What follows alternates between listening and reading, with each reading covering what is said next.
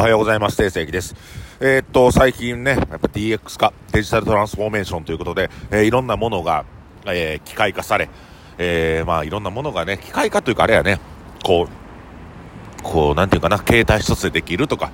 えタッチパネルでできるとかいう風な感じで、まあ、あの、人の手を煩わせないような、動きっていうのがたくさん、え、進んでおります。これをね、デジタルトランスフォーメーション DX というんですけども、えっ、と、まあ、回転寿司とか行ってもタッチパネルでピピピと、店員さんと一切喋らんままお会計まで進む。あと、ちいちゃいね、僕らぐらいの規模のとこでも QR コード導入してるとこがありまして、えー、QR コードでピッと押したらもうそれで、あの、注文が通ってる。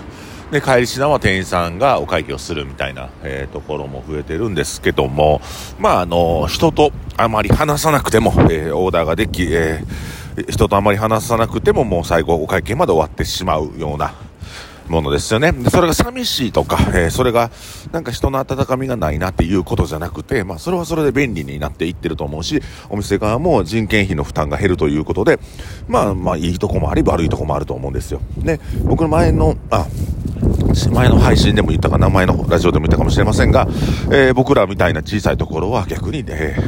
えー、逆張りをして、えーアンチ DX、アンチデジタルトランスフォーメーションじゃないですけども、まあ、泥臭いことをやっていこうというのがいいと思うんですよね。で、そういう部分でも、やっぱ僕らみたいな小さい飲食店に魅了されるお客さんお客さんは、むちゃくちゃ美味しいもの、これを食べたいっていうところもあると思うんですけども、えその要素よりは、えちょっと自分の居心地の良さ、えー、楽しい店員がおるとか、好きな店員がおるとかっていう、そのいう要素が、で、今まではそれがちょっとダサいなって僕も正直思ってたんですよ。やっぱ、飲食店やったら飯の味で勝負したいなと思ったけど、やっぱ小さい飲食店でのコミュニケーション必ず大事。で、僕は天国ゼータというお店をした時に、え、人の欲から、え、集客するような方法というのを取ってしまって、え、大変苦労しました。で、その、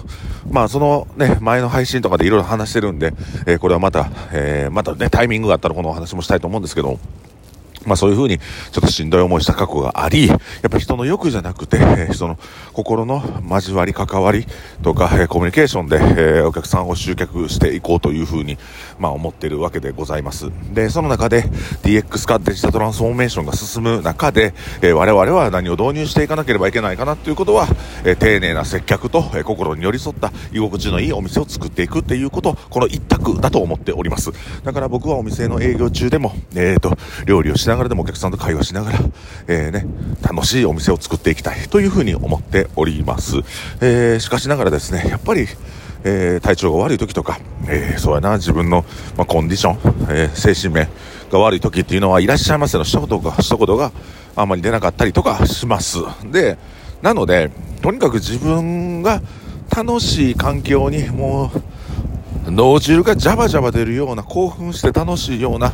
えー、ところに自分をもう置いてしまう。これをもう徹底してやるっていうところが僕、大事じゃないかなと思いますね。で、まあ、僕やったらね、僕自分の話ばっかりしてあれですけど、とにかくたくさんの本を読んでたくさん興奮する状態に持っていってたくさんこう意味のある人と会ってえ自分のえ精神状態がかなり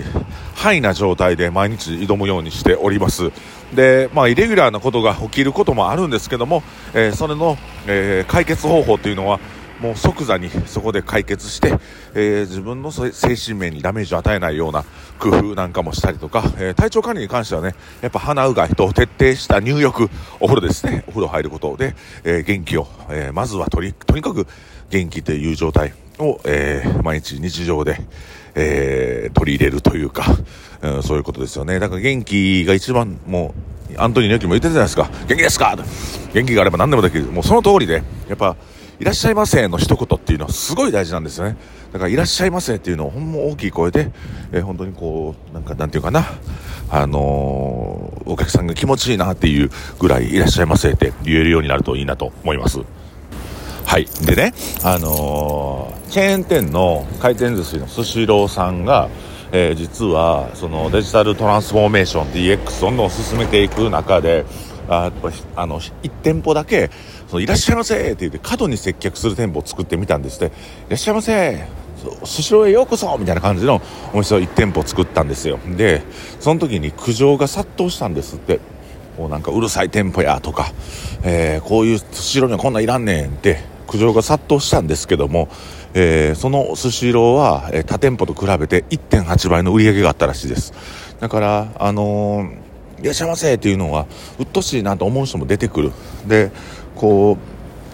いや、こういう接客嫌やなっていうアンチみたいなのも生まれる代わりに、えー、それを求めてる人っていうのも、えー、一定数いるし、えー、その実際文句言ってる人っていうのはね、2度目の来店っていうのはなかなかなないと思うんですよ。ただ、この接客ええなと思った人は2度3度来店してくれるので、えー、売り上げが他店舗よりも上がったという、えー、データがあります。だからやっぱ、元気で、